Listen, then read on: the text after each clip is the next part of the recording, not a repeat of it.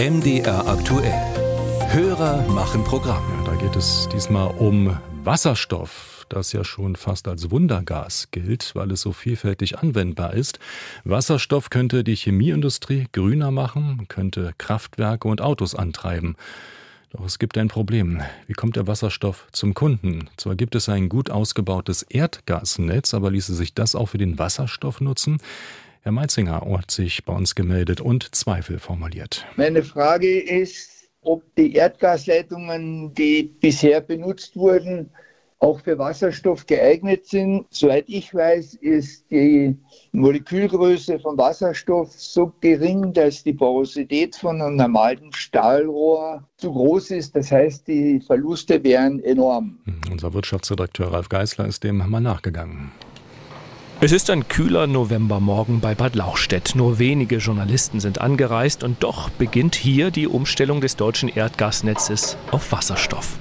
Arbeiter montieren an eine Leitung eine sogenannte Molchschleuse.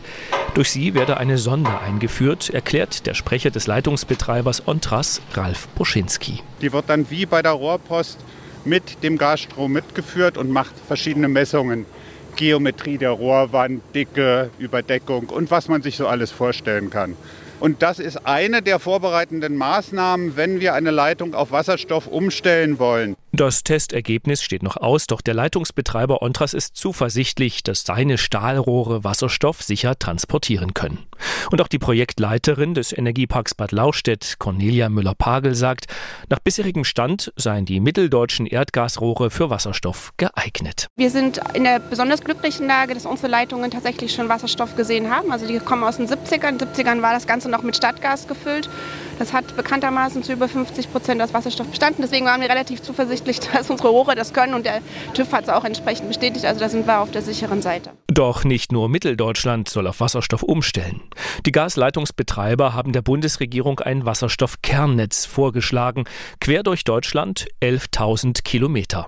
Es soll tatsächlich überwiegend aus alten Erdgasleitungen bestehen. Ganz trivial sei die Umstellung nicht, sagt Benjamin Pfluger von der Fraunhofer Einrichtung für Energieinfrastrukturen und Geothermie.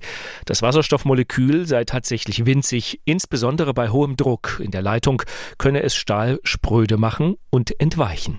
Eine Schwierigkeit dabei ist eben, dass man gar nicht so genau weiß, welcher Stahl eigentlich in welcher Leitung verbaut ist. Diese Leitungen sind ja teilweise schon sehr alt. Es gab da wenig Normen. Es wurden da eben ganz unterschiedliche Dinge verbaut. Das heißt, am Ende ist es dann ein Einzelfall, wo man sich die Leitungen anschauen muss. Die Leitungsbetreiber werden deshalb das gesamte Netz durchtesten müssen. Bislang überwiegt bei ihnen der Optimismus, dass die meisten Rohre Wasserstoff standhalten und nur Dichtungen und Armaturen getauscht werden müssen. Selbst das kostet allerdings so viel, dass Fraunhofer-Experte Pfluger davon ausgeht, dass wirklich nur ein Kernnetz umgestellt wird. Beim Privatkunden werde womöglich nie Wasserstoff ankommen. Wasserstoffheizungen in Gebäuden sind praktisch alle unabhängigen Studien sich einig. Das ist zu teuer, die Umstellung ist zu kompliziert, äh, da gibt es günstigere Lösungen. Und das würde eben am Ende dazu führen, dass weite Teile des Verteilnetzes, das was die Kilometerzahlen angeht, den größten Teil des deutschen Gasnetzes ausmacht, in ferner Zukunft nicht mehr gebraucht würden. Das angestrebte Wasserstoffkernnetz, sagt Pfluger, werde zunächst große Unternehmen beliefern. Auch Kraftwerke würden angebunden, die aus Wasserstoff Strom machen, wenn weder Wind noch Sonnenstrom zur Verfügung stehen.